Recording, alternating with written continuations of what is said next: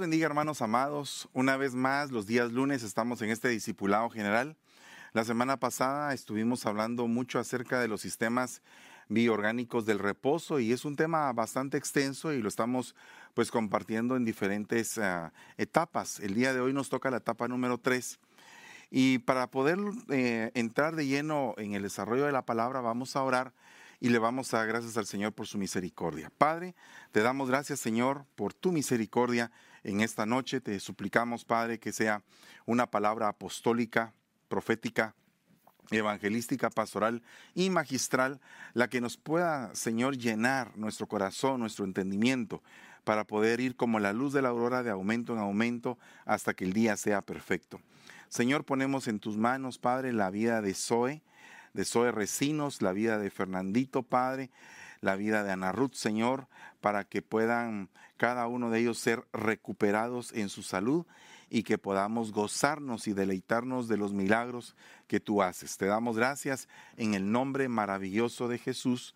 Amén y amén. Bueno, hermanos, vamos a tomar como base el libro de Lucas, capítulo 6, versículo 9, donde dice, entonces Jesús les dijo, yo os pregunto, ¿es lícito en el día de reposo hacer bien o hacer mal, salvar una vida o destruirla?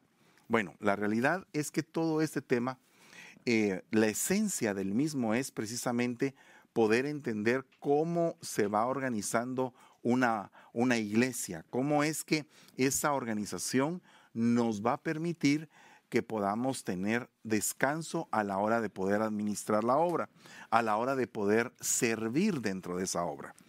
Me recuerdo muy bien de que una de las cosas que he aprendido en mi casa, en la casa donde fui formado, allá en Ebenecer Zona 5, es precisamente el valor del orden de cada uno de los departamentos.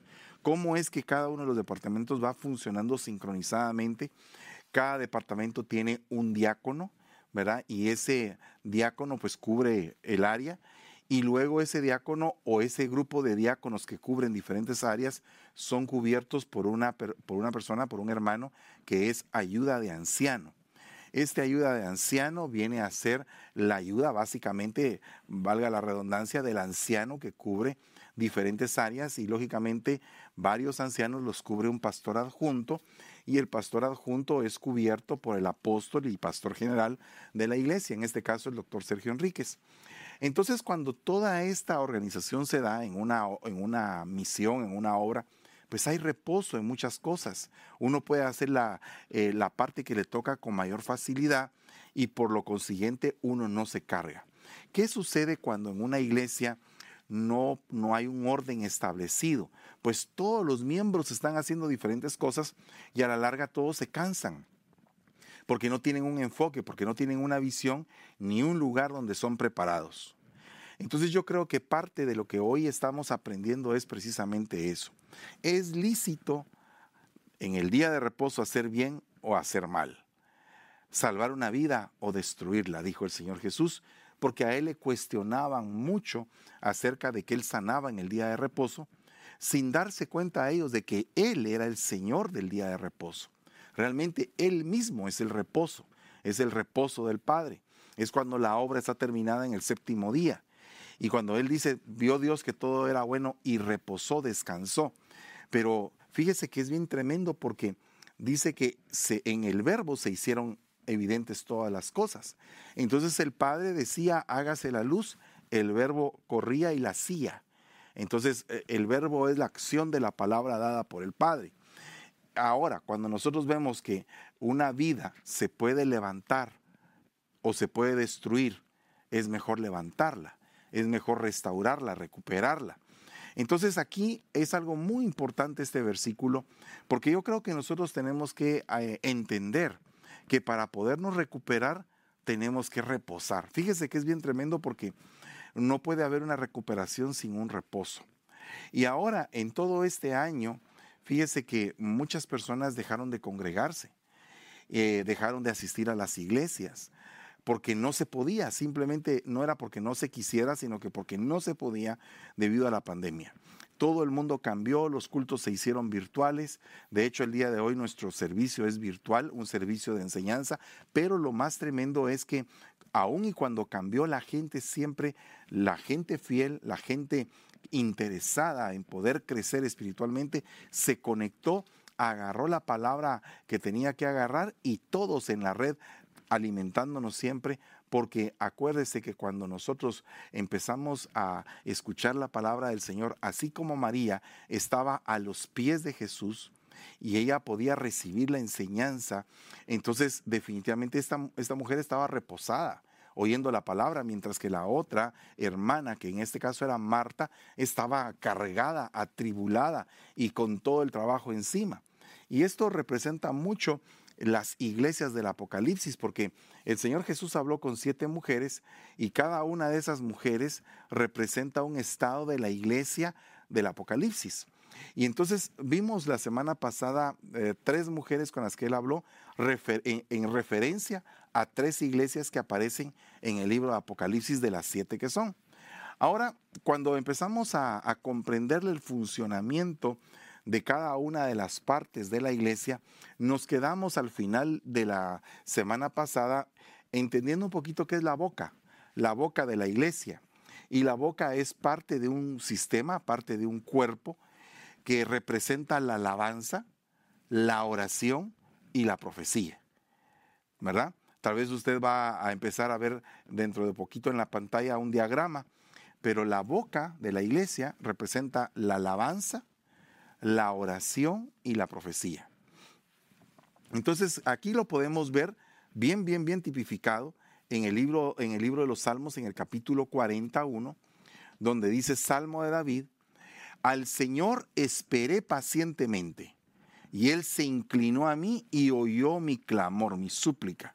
Me sacó del hoyo de la destrucción, del lodo cenagoso, asentó mis pies sobre una roca y afirmó mis pasos puso en mi boca un cántico nuevo, un cántico de alabanza a nuestro Dios. Muchos verán esto y temerán y confiarán en el Señor. Me parece algo muy interesante porque la primera acción que hace el Señor es que se inclina y oye. Segundo, saca de la destrucción. Después asienta los pies sobre una roca y después afirma los pasos para de último colocar un canto en la boca. Si usted se da cuenta, son cinco pasos que viene a ser básicamente los cinco ministerios. Pero aquí hay algo bien tremendo porque qué tan importante es que en una iglesia haya gente que alaba y adora, haya gente que ora y haya gente que profetice. Son tres puntos sumamente importantes. La alabanza y la adoración es un punto donde todos debemos de alabar y adorar. No se trata solamente del equipo de alabanza, se trata de que la iglesia se convierta en una iglesia adoradora. Entonces para eso nosotros tenemos que considerar eh, cómo poder enseñarle a la gente a través de la doctrina cómo poder alabar y adorar.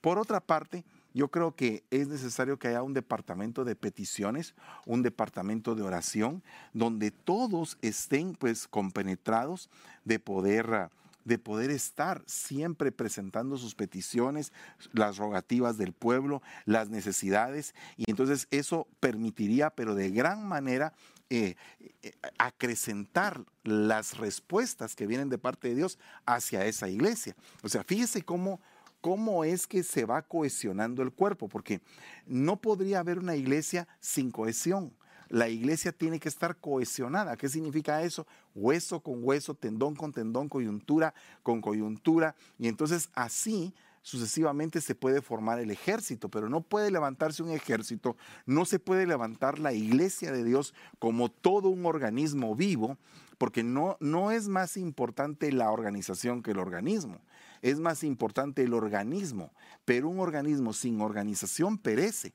Porque si nosotros como un cuerpo santo, como un vaso útil de parte de Dios, los ojos no quisieran funcionar en un momento o el, o el corazón no quisiera palpitar o los pulmones dejaran de respirar, dejaran de eh, recibir el aire, pues simplemente colapsaríamos.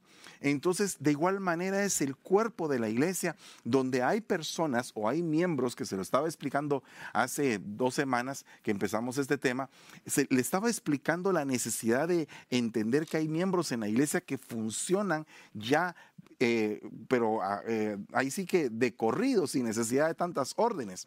A eso son lo, lo que yo le llamo el sistema involuntario, o sea que está compuesto por los órganos que funcionan sin que uno les ordene que funcionen. El cerebro no tiene que estar diciendo, corazón, tienes que palpitar ahorita, sino que ya de, por sí hay un programa en nuestro cuerpo que le indica al corazón que tiene que palpitar, a los pulmones que tienen que respirar, al estómago que tiene que digerir y así sucesivamente todos los órganos que son involuntarios. Pero hay otros órganos en el cuerpo que uno tiene que estarles diciendo, levántate, eh, ve para allá, regresa, así como el centurión. Soy un hombre bajo autoridad, pero que también tiene siervos bajo su autoridad. Y yo le digo a un siervo, ve y va, eh, ven y viene, y así sucesivamente. Hay personas en la iglesia que funcionan en automático porque tienen ya toda la doctrina metida en su corazón, en su mente, y caminan funcionando perfectamente sin necesidad de que uno les esté diciendo demasiado. Pequeñas órdenes son más que suficientes para que este tipo de miembros hagan cosas grandes. Pero hay otro tipo de miembros que son los miembros que tienen que ser como las manos, como los dedos, como los pies, que son órganos que, que obedecen a una orden directa del cerebro. Abre la mano, cierra la mano, ¿verdad?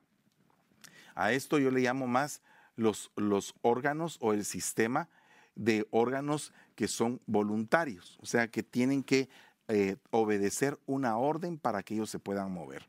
No sé cuál de los dos miembros en su iglesia es usted. No sé si tú eres una persona que solo con que tu pastor te mire ya sabes qué hacer, sin necesidad de tanto hablar. Y hay otros miembros que tiene uno que estarles diciendo, tienes que hacer, tienes que volver, ponte aquí, regresa acá. No sé qué tipo de miembro eres, pero lo que sí sé es que formas parte de un cuerpo y en ese cuerpo tú eres necesario. Y definitivamente no puedes estar pensando en la iglesia que no lo eres, sino que al contrario, tienes que estar pensando en que la iglesia, los demás hermanos te necesitan. Y si a ti te pasa algo, nos pasa a todos. Si a ti te duele algo, nos duele a todos. Entonces, cuando nosotros llegamos a esa comprensión, entonces empezamos a ser parte de un cuerpo, de un organismo vivo que se llama la iglesia de Cristo. Por otra parte está la profecía, que es el mover, la, habilitación de ese organismo para hacer grandes cosas. Tú no puedes, eh, digamos, moverte si no es por la voluntad de Dios. Puedes hacer muchas cosas en tu propio libre albedrío que, que Dios te ha permitido y a mí también, pero el punto es cuando haces algo para el Señor, cómo es de distinto y cómo fructifica y cómo es que estas cosas florecen cuando son cosas donde Dios te ha mandado, donde Dios te ha guiado a que las hagas. Por otra parte, podemos ver acá un miembro paralítico. Juan 5.5 dice, había ahí un hombre que hacía 38 años que estaba enfermo. Cuando Jesús lo vio acostado, gracias hija, y supo que llevaba ya mucho tiempo así, le dijo, ¿quieres ser sano? ¿Cuántas personas hay paralíticas? ¿Cuántas personas hay que pareciera que estuvieran reposando, pero no es que están reposando, es que no se pueden mover? Es que nadie les ha llegado a decir, levántate, toma tu camilla y anda. No te quedes en ese, en ese sistema de estupor o, ese marasmo, o esa negligencia o incluso puede ser necedad, obstinación o rebeldía por la cual una persona puede estar paralítica. Puede estar paralítica también por temor. Entonces, cuando nosotros estamos viendo la condición de cada uno de los miembros de la iglesia para poderlos enviar, para poderlos poner en algún lugar de privilegio, para poderlos habilitar, definitivamente tenemos que analizar a profundidad cuál es la condición, qué es lo que está pasando con esta persona.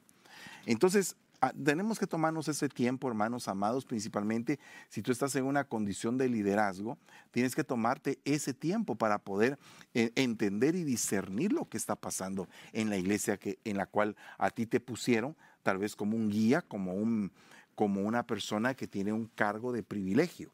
Tienes que saber qué es lo que está pasando y en qué condición está la iglesia. Eh, tenemos que pedirle mucho al Señor, porque un paralítico es alguien que está enfermo de los pies. Y entonces mire lo que dice acá en el Salmo 119, 101. De todo mal camino he refrenado mis pies para guardar tu palabra. Entonces aquí son pies que se están guardando, que se están guardando de caminar por camino de pecadores, por camino de los gentiles, por diferentes sendas que son torcidas, que están desviadas, por el camino de la maldad. Bueno, hay diferentes tipos de camino en la Biblia que nosotros tendríamos que investigar y solamente eso sería un tema. ¿Cómo es el testimonio de nuestro caminar? Porque lámpara a mis pies es tu palabra y lumbrera es a mi camino. Entonces, pies paralíticos, pies inválidos son aquellos que no, no se refrenan de hacer el mal. Dice la Biblia, pies presurosos para hacer el mal. Pies presurosos a hacer el mal. Son de las cosas que el Señor detesta. Entonces, fíjate bien esto porque es algo tremendo que nosotros tenemos que ir sanando en la iglesia. ¿Quiénes son los que corren en la iglesia? ¿Quiénes son los que salen? ¿Quiénes son los que eh, predican la palabra? ¿Quiénes son los que se paran en una esquina? ¿Cómo están sus pies? ¿Cómo está su caminar? ¿Por qué el caminar de la iglesia está lento o está demasiado rápido?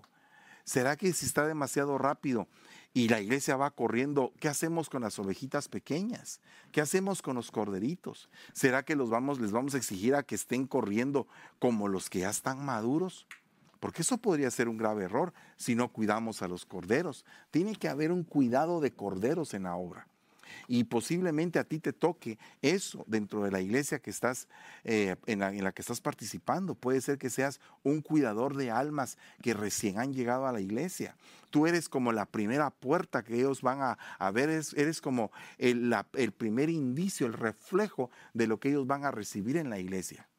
Por eso es que la iglesia tiene que tener un departamento de corderos, un departamento donde se les enseñe qué es lo que se hace en la iglesia cómo es que está constituida la iglesia, quién es el pastor, para qué ellos están en la iglesia, qué días son los días de servicio, cuántas veces se recibe palabra a la semana, qué tipos de estudio hay. Todo eso tiene que informarlo el hermano o la hermana que esté a cargo de los recién convertidos.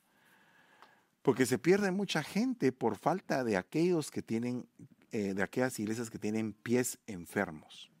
Por otra parte dice en Proverbios 4:26, fíjate en el sendero de tus pies y todos tus caminos serán establecidos, afirmados. Una persona establecida es una persona que no fácilmente se mueve. Por lo tanto, aquí estamos hablando de equilibrio. En el anterior versículo estábamos hablando del testimonio de tus pies, pero en este caso estamos hablando de equilibrio. ¿Cómo es que tú te sostienes? ¿Cómo es que tú te paras frente a una situación delicada? ¿Cómo es que tú enfrentas las cosas delicadas que pasan en una iglesia?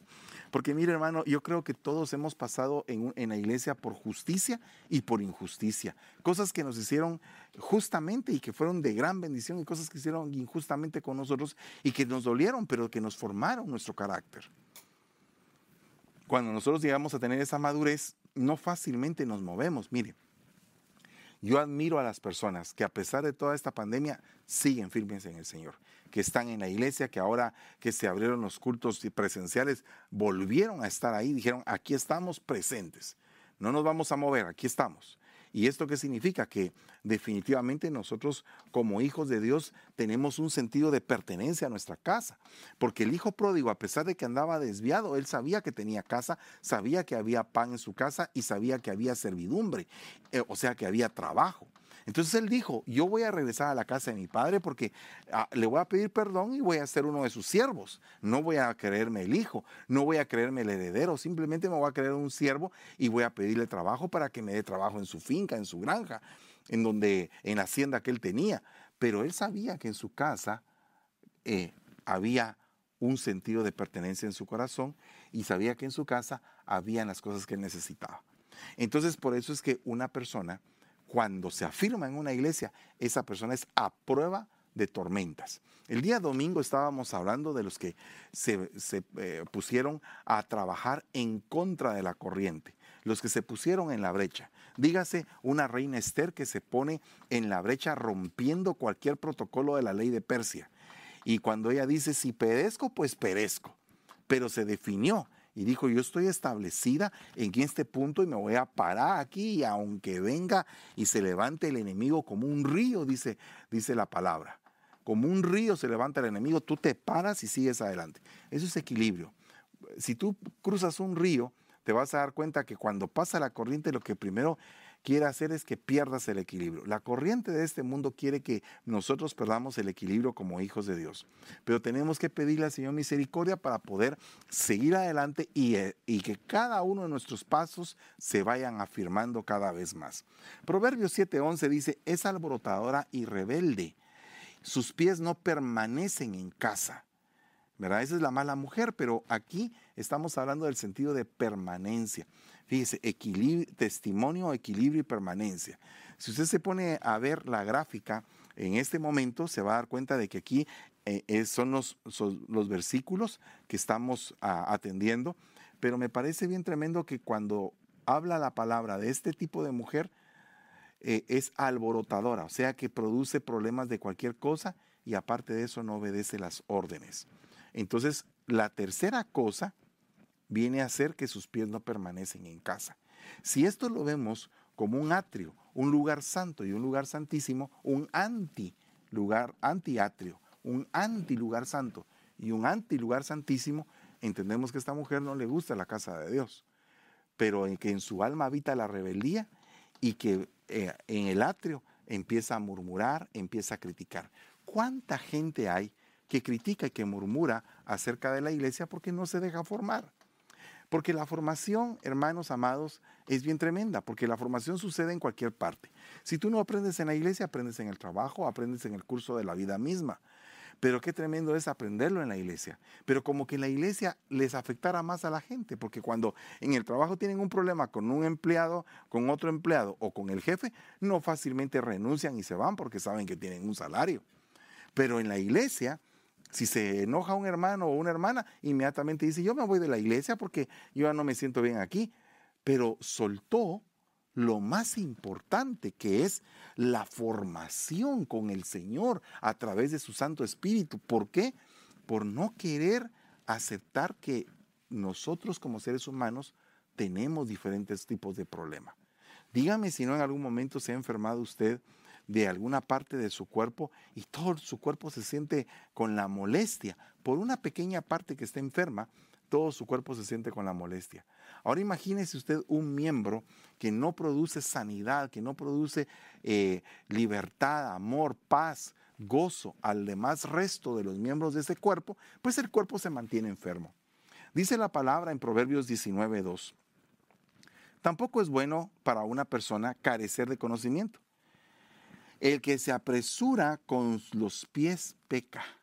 O sea, aquella persona que quiere ir, pero como que va a recoger herencia y no se detiene a pensar qué es lo que va a hacer. Yo creo que todos tenemos un tiempo para meditar. Hay personas que son tan impetuosas, tan impulsivas, que no pueden de alguna manera entender que ese ímpetu los puede llevar al fracaso, al tropiezo. Por eso es que si tú le quieres agregar velocidad a la carrera que llevas, tienes que agregarle conocimiento. No puedes eh, meterte a correr la carrera, valga la redundancia, de, de, otra persona que te, lleva años en el Evangelio cuando tú todavía no, no los tienes. Mira, yo siempre he pensado de que todo tiene un tiempo. Muchas veces la gente lo quiere apresurar a uno. Mire hermano, ¿y por qué esto no le ha sucedido? ¿O por qué no usted no es tal cosa. ¿Por qué usted no es profeta, hermano? Pero si usted profetiza, usted debería de ser ya profeta, le dicen algunos. Mire usted cómo enseña de bonito, porque usted no es maestro.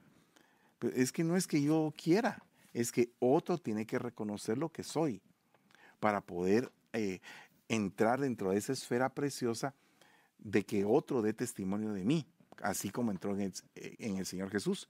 Eh, al Señor Jesús lo acosaban. E incluso le dijeron, Herodes te quiere matar. Entonces vayan y digan a esa zorra que mi tiempo no ha llegado. O sea, eh, no corría, sino que mantenía firme su paso. Entonces muchas veces la gente por correr se tropieza, cae y la caída como duele. Entonces tenemos que tener conocimiento para no caer. Cantar es 5.3 dice, me he quitado la ropa ¿cómo he de vestirme de nuevo? He lavado mis pies, ¿cómo los volveré a ensuciar? He lavado mis pies. Aquí eh, la palabra que opuse es persistencia, que es una persona persistente. Es una persona que a pesar de, sigue adelante. A pesar de, sigue adelante. Muchas personas en la primera prueba se quedan tiradas y ya no pueden continuar. Pero los que esperamos en el Señor, nuestro caminar es, es, cambiado, porque la palabra de Dios dice, caminarán y no se fatigarán, correrán y no se cansarán. Nuevas fuerzas tendrán porque levantarán sus manos como las alas del águila. Entonces, ¿qué significa? Volarán. Pero para esos, esas tres estaturas, tendría que pensarse que primero empezaron caminando, después siguieron corriendo y después volaron. No de un día para otro volaron. Hay gente que de un día para otro quiere volar y no le da la sazón a su vida. O sea, a ti te colocaron en un, en un privilegio, da lo mejor de ti en ese privilegio porque estás pensando en otro privilegio. Miren, a mí me dieron un departamento, entonces, ¿por qué no? Si me dieron a mí teatro, ¿por qué tendría que estar pensando en estar en discipuladores? Los hermanos de discipuladores son muy lindos, gloria a Dios, ellos tienen su función, yo tengo mi función. Eh, mire hermano, pero usted canta bonito, sí, pero yo no estoy en alabanza, estoy en teatro. Pero mire hermano, fíjese que usted también, no, es que estoy aquí, aquí me estoy preparando, pero quiero hacer un trabajo bien hecho. Yo he conocido hermanos que están en cinco departamentos y nunca se sientan en la iglesia a oír palabra. Nunca. Nunca oyen la palabra. Entonces, definitivamente, ¿qué formación pueden tener? ¿Cómo pueden crecer? ¿Cómo pueden ser de bendición para otros? ¿De qué hablan con los demás si no, si no tienen eh, un bagaje de donde poder sacar porque nunca fueron o se dejaron formar? Mire lo que dice 1 Corintios 12:12. 12. Porque así como el cuerpo es uno y tiene muchos miembros, pero todos los miembros del cuerpo, aunque son muchos, constituyen un solo cuerpo. Miren, miren miembros de la iglesia, somos un solo cuerpo, un solo cuerpo. Pero eh, eh, hermano, fíjese que aquel hermano no parece que fuera como de nosotros. ¿Y tú qué eres? Yo soy mano. Pues claro, no va a parecer como, como tú porque él es pie no se va a parecer a ti, aunque son parte del mismo cuerpo. Entonces nosotros tenemos que comprender eso, hermano, porque hay miembros de, diferente categoría y de diferente función. O sea que son diferentes a nosotros, aunque son iguales en que somos del mismo cuerpo de Cristo. Pero cuando nosotros los vemos, decimos, qué raro es este miembro. Pero, pero, tan raro que es. Así es que lo que pasa es que él no es, no es ojo, él es hígado. O él, fíjese que él es pulmón. Entonces no se parecen, pero son parte del mismo cuerpo. Entonces nosotros tenemos que estar acostumbrados a la diversidad de dones, a la diversidad de ministerios, a la diversidad, porque en la diversidad nosotros entendemos que Dios tiene un plan. Si Dios anda buscando santos, Dios no anda buscando ministerios, Dios no anda buscando banderas ni nombres, Dios anda buscando un pueblo santo, sin mancha y sin arruga y queremos nosotros pertenecer a ese organismo sin mancha y sin arruga. Que en nosotros, antes de poder querer limpiar la paja, la, paja a otro, veamos si nosotros no tenemos una viga en nuestro ojo, para que nosotros podamos crecer sanamente. Mire, dice, pues por un mismo espíritu, todos fuimos bautizados en un solo cuerpo. Todos, ya judíos o griegos esclavos o libres, y a todos se nos dio a beber del mismo espíritu. Con todo respeto, un griego no se parece a un judío. Y el griego tenía sus costumbres y el judío tenía sus costumbres. El esclavo tenía costumbres y el libre tenía otras costumbres. Y aunque no se parecían, eran parte del mismo cuerpo. Entonces, ¿por qué nosotros no apoyamos la diversidad de personas dentro de una iglesia. Eh, yo le pido al Señor algún día poder eh, tener un culto donde hayan, donde hayan asiáticos, afroamericanos o, africanos o gente de América del Sur y gente del Caribe y gente de anglo y cada una de las, de las razas en un solo servicio adorando al Señor. He pensado mucho en eso. Algún día tal vez Dios nos lo va a conceder si es voluntad de Él. Pero el punto es que qué lindo es ver todos los colores que Dios tiene. Dios tiene muchos colores, hermanos. Dios no tiene un solo color, pero tenemos que aprender a discernir por el Espíritu quiénes son verdaderos y quiénes son falsos. Quiénes están en, el, en el río de Dios y haciendo una obra de Dios y quiénes están practicando un pseudo evangelio. Entonces nosotros tenemos que pedirle al Señor mucho discernimiento para que en el final de los tiempos la iglesia esté unida en el espíritu, no unida políticamente, ni por compadrazgos pastorales, ni porque hoy es la asociación de pastores eh, y todos aquí estamos juntitos y qué alegre, pero, pero no tenemos el mismo espíritu. Pero aquí dice por el mismo espíritu. Entonces tenemos que pedir al Señor juntarnos con personas del mismo espíritu. Cornelio era romano, Pedro era judío, pero los dos estaban en el Espíritu cuando cada uno de ellos recibió un mensaje de Dios correspondiente a la unión de estas dos personas en un momento determinado de la vida para que los dos entendieran. No vaya a creer que a Cornelio no le hicieron entender. Ve a casa de, manda a alguien que vaya a la casa de un, de un tal Pedro, que se hospeda en tal parte, y él va a traer una palabra para ti. Y al otro, mira, no llames inmundo a lo que yo haya limpiado. Entonces, eh, estaba cambiando mentes el Señor, pero por el Espíritu, por el Espíritu. Lo que pasa es que el hombre quiere unir lo que Dios quiere separar. Fíjese que Dios dice, separó la luz de las tinieblas. Pero dice que los hombres amaron más las tinieblas que la luz. Entonces querían unir la luz con las tinieblas, mientras que Dios quería separar la luz de las tinieblas. Entonces tenemos que saber que hay cosas que se pueden unir y cosas que no se pueden unir. Pero en el Espíritu, si somos del mismo Espíritu, Dios nos va a permitir que pueda haber una unidad impresionantemente bella en el mismo Espíritu. Porque el cuerpo no es un solo miembro, sino son muchos. Si el pie dijera, ¿por qué no soy mano? ¿No soy parte del cuerpo? No por eso deja de ser parte del cuerpo. Y si el oído dijera, ¿por qué no soy ojo? ¿No soy parte del cuerpo? no por eso deja de ser parte del cuerpo. Si todo el cuerpo fuera ojo, ¿qué sería del oído? Si todo fuera oído, ¿qué sería del olfato? ¿Cree usted que una persona puede reposar si tiene un oído malo o tiene un ojo malo?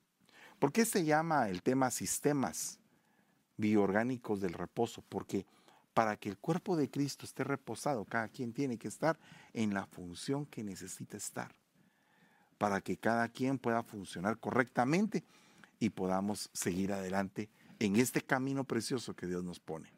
Vea lo que dice Juan capítulo 9 versículo 14. Y era el día de reposo, cuando Jesús había hecho el lodo y le había abierto los ojos. Volvieron pues a preguntarle también los fariseos cómo había recibido la vista. Y él les dijo, me puso lodo sobre los ojos y me lavé y veo. Entonces, habilitación de ojos, habilitación de oídos, habilitación de pies, habilitación de manos. Mire todo lo que el Señor estaba habilitando, hermano.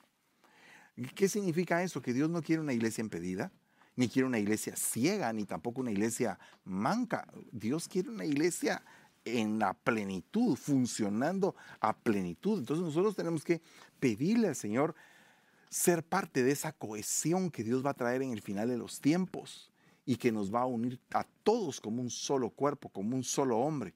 Por eso es que era tan importante esa frase. Y el pueblo de Israel se levantó como un solo hombre y fue a la batalla. No podríamos ir a una batalla si no estamos unidos como un solo hombre. Eso es algo verdaderamente necesario. Entonces, cuando vemos eh, el punto de, de la visión, de la ceguera, si nosotros consultamos con un optometrista o con un oftalmólogo, tengo un amigo muy, muy amado, el doctor Sergio Nich, que va a estar dentro de pocos días en el tema del COVID-19, en el seminario escatológico que vamos a dar. Y él es oftalmólogo, un, hombre muy prominente en, esa, en ese campo allá en Guatemala. Pero mm, me parece bien tremendo porque yo no conozco mucho de oftalmología, pero sí sé que existen algunas enfermedades básicas de los ojos. El estrabismo, la miopía, la hipermetropía, la catarata, bueno, las cosas que normalmente padece la gente y que le ponen unos anteojos para mejorar su visión. Cuando la Biblia dice claramente que el Señor sanó ciegos, que sanó ciegos, esto es algo bien tremendo porque Dios está interesado en que la iglesia tenga una buena vista. Me recuerdo que cuando estaba en el tiempo de Jacob, Jacob primero le dieron a Lea y después le dieron a Raquel a quien amaba. Raquel representa a, a Israel y Lea representa a la iglesia, porque Lea es más antigua que Raquel. Por lo tanto, la iglesia en el concepto de la eternidad es más atemporal, o sea que se sale de la temporalidad y viene de la eternidad, el concepto de la iglesia. Entonces, definitivamente es antes la iglesia que Israel. Ahora, viene y le dan a Lea. Y entonces me parece bien curioso porque dice que Lea era, en algunas versiones dice, de, ojos delicados, en otras dice de tiernos ojos, pero en una versión dice que Lea era visca. Bueno, yo lo voy a, lo voy a definir de esta manera. Por favor, eh, tómelo en el espíritu, pero pueden pasar tres cosas aquí muy importantes. Que realmente Lea tenía unos ojos muy lindos y que lógicamente la iglesia que se va a casar con Cristo tiene que tener unos ojos lindos porque los ojos son la ventana del alma. O sea que una iglesia que no tiene lindos ojos es una iglesia que está enferma en el alma está la otra opción, que Lea era visca. Entonces Lea estaba enferma de su visión. Entonces vemos a una iglesia enferma de la visión. Entonces viene Dios y dice, voy a sanar, voy a habilitar los ojos. Y yo te pido en el nombre de Jesús que en este momento le pidas al Señor, si tú has tenido un, un pecado por medio de tus ojos, si tú has contaminado tu vista, Dile al Señor, Señor, perdóname, Padre, límpiame mis ojos, límpiame mis ojos y sánalos, Padre, por favor. Te lo ruego para que yo pueda tener mis, ojos limpios, las ventanas de mi alma limpias. Entonces hay enfermedades que son oftalmológicas en la, en la normalidad de la vida que representan problemas espirituales. O sea, hay enfermedades que cuando uno va con el oculista le dice, mire, usted tiene miopía o tiene hipermetropía o, lo que, o astigmatismo o estrabismo, pero eso tiene como una figura espiritual. No estoy diciendo que si una persona padece de miopía está en pecado, o a saber, ¿verdad? De hecho, yo mismo uso anteojos, pero lo que quiero decir es que paralelamente a las enfermedades de la vista existen figuras espirituales que nos deja ver muchas cosas. Por ejemplo, el estrabismo espiritual. ¿Qué es el estrabismo? Es cuando un ojo lo tiene una persona viendo hacia un lado y el otro ojo lo tiene viendo hacia lo que quiere ver. O sea que tiene un ojo extraviado, por eso se llama e, e, estrabismo, está eh, fuera del enfoque que el otro ojo tiene. Oiga lo que dice Mateo 5:28. Pero yo os digo que todo aquel que mira a una mujer para codiciarla, ya cometió adulterio con ella en su corazón. Y si tu ojo derecho te es ocasión de pecar, arráncalo y échalo de ti, porque te es mejor que se pierda uno de tus miembros y no que todo tu cuerpo sea arrojado al infierno. Es bien tremendo porque como que el ojo derecho estaba viendo hacia un lado y el ojo izquierdo estaba viendo hacia otro. Entonces esto nos dice de un estrabismo espiritual. Cuando tienes dos caminos, el de Dios y el de la carne, hay estrabismo espiritual. Cuando te atraen cosas que no te pertenecen para codiciarlas, tienes estrabismo espiritual. La ambigüedad en tu forma de ver, ver lo bueno y encontrarle siempre lo malo a lo bueno, ¿verdad?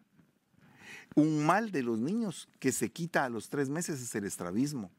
O sea que una persona que es recién convertida puede estar padeciendo de estrabismo espiritual. Ay, hermano, fíjese que yo acabo de recibir a Cristo, pero todavía se me van los ojos. Ah, ok, tienes estrabismo espiritual. Vamos a orar y vamos a pedirle al Señor que derrame colirio en tus ojos para que tus ojos estén enfocados, puestos los ojos en Jesús, el autor y consumador de la fe. Despojémonos de todo peso de pecado y corramos la gran carrera.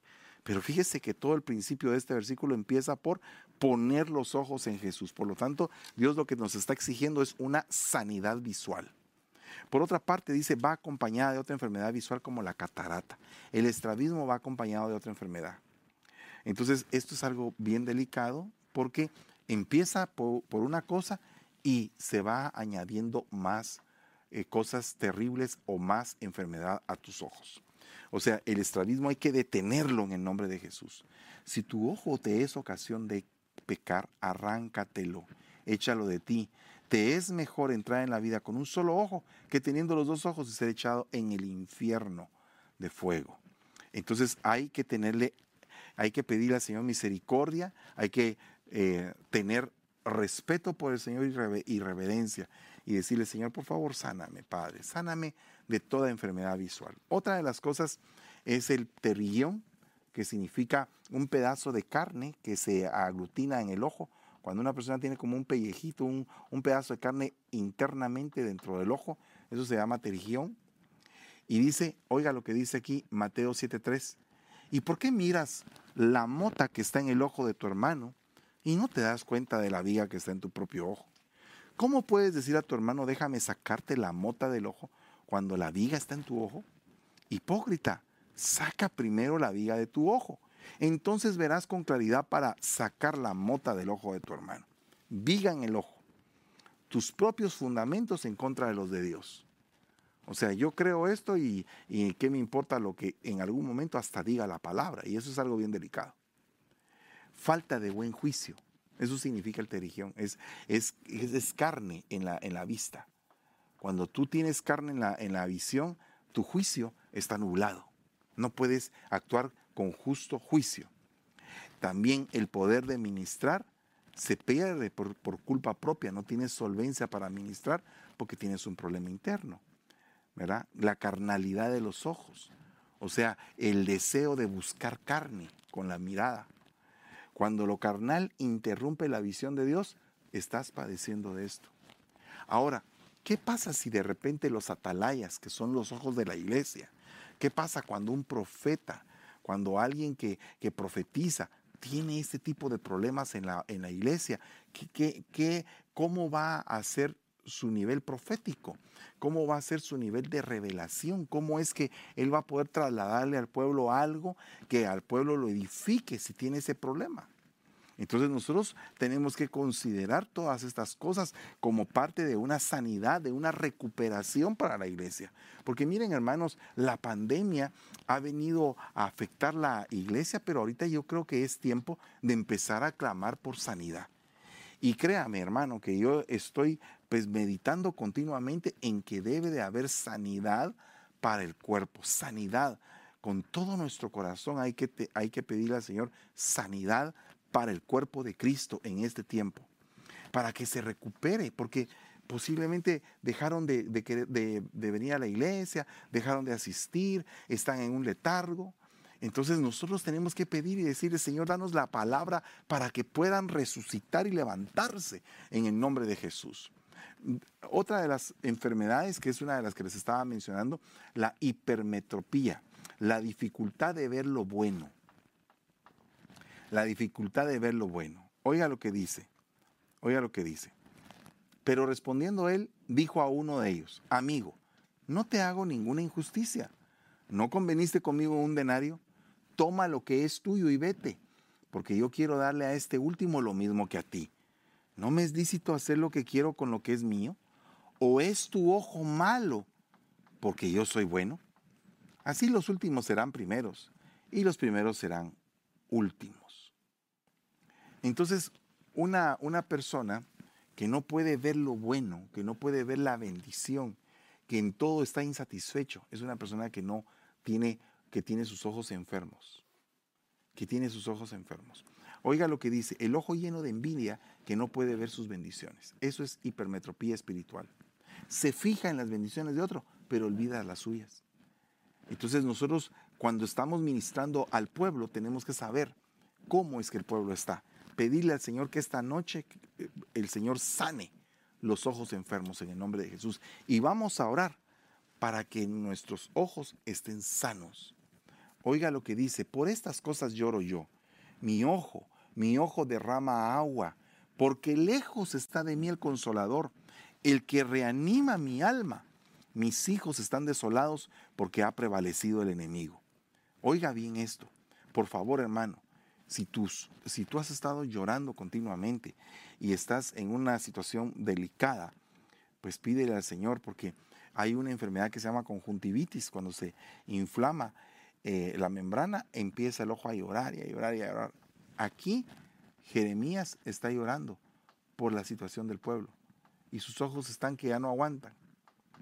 Ahora, cuando nosotros hemos, le hemos fallado al Señor, ¿cómo es que nos sentimos? ¿No nos sentimos con un dolor inmenso, con ganas de llorar y todo? Tienes que sacar todo virus de pecado, tienes que ser sanado en esta noche en el nombre de Jesús.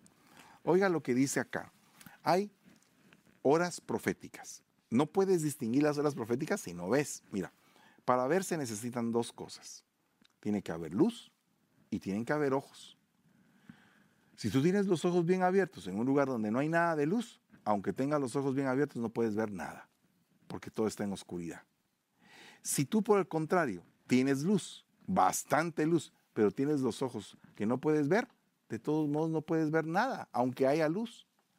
Entonces tiene que haber luz y tiene que haber ojos. Por decir, tiene que haber revelación y búsqueda de la palabra revelada, para que estas dos cosas puedan empezar a despuntar en nuestras vidas.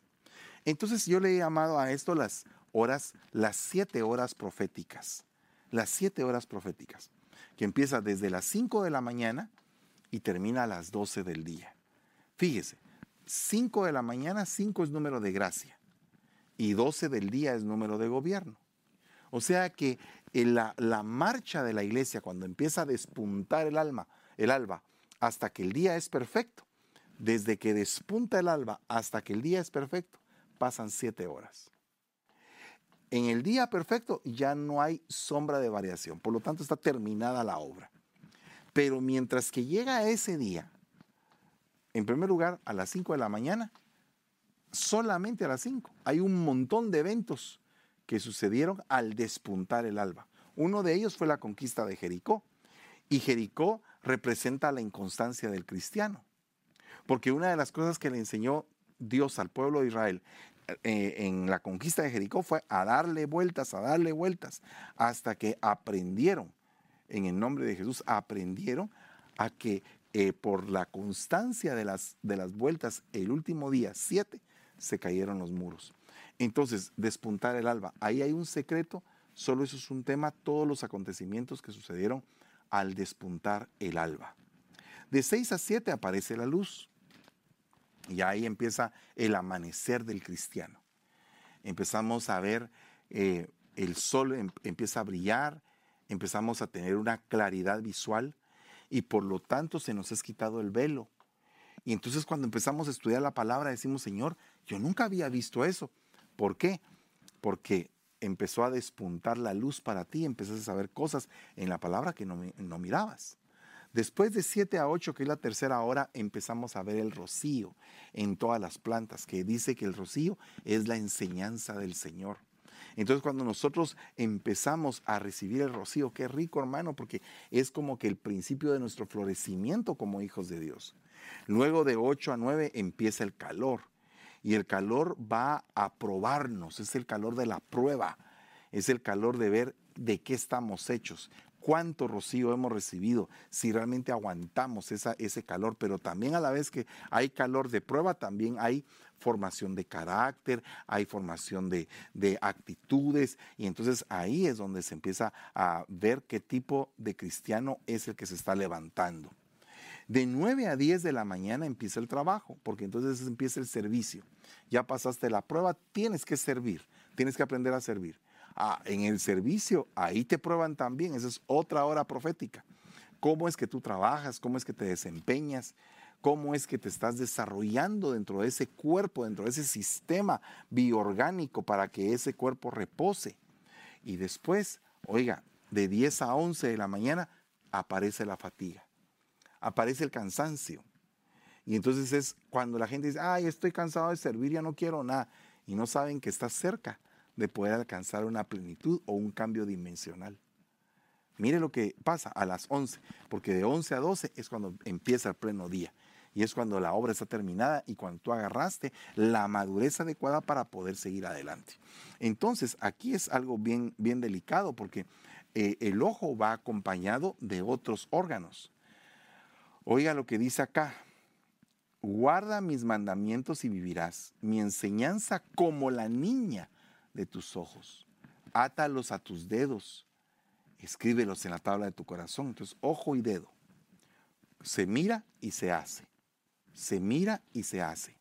Entonces es necesario nosotros ver a otros hermanos que nos antecedieron en la fe para saber cómo es que nosotros estamos.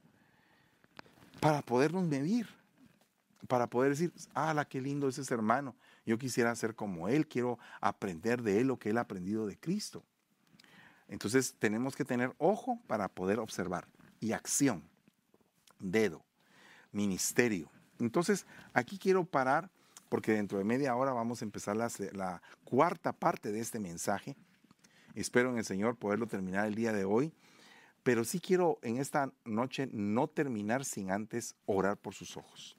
Y orar por todos los ojos, incluyendo los míos también. Pedirle al Señor que cada día nuestros ojos estén más sanos, que estén mejor. En el nombre de Jesús Padre, te damos gracias, Señor, en esta noche. Te suplicamos, Padre Santo, que pongas tu mano en nuestros ojos, que los limpies, los sanes, que permitas, Padre, que podamos ver cada día más con claridad, que tu palabra revelada se abra ante nosotros y que podamos recibir los deleites de tu revelación. Padre bendito, bendecimos tu santo nombre, declaramos en el nombre de Jesús sanidad, recuperación de la vista, Señor. Si en algún momento había habido alguien que estaba perdido, que sus ojos se habían desviado, que sus ojos se habían cerrado, Padre, en el nombre de Jesús los venimos abriendo, venimos declarando sanidad visual, venimos declarando que el colirio, Padre, es derramado sobre los ojos de aquellos que están enfermos. Venimos declarando que tu saliva, que el barro son puestos en los ojos de los que están enfermos. Venimos declarando que tu palabra hace que nuestros ojos se abran, Señor. Venimos declarando que tus manos activan nuestra visión, Señor. En el nombre de Jesús, te lo suplicamos, Padre. Te bendecimos, declaramos sanidad y recuperación total de la vista, Padre, en el nombre de Jesús en esta noche. Y te damos gracias, Padre, porque sabemos que al poder aprender a ver, vamos a saber reposar. En el nombre de Jesús te damos gracias, Señor. Amén y amén. Oiga, mi hermano, una última cosa. Un cuerpo que está enfermo no puede reposar. Un cuerpo que está sano puede reposar.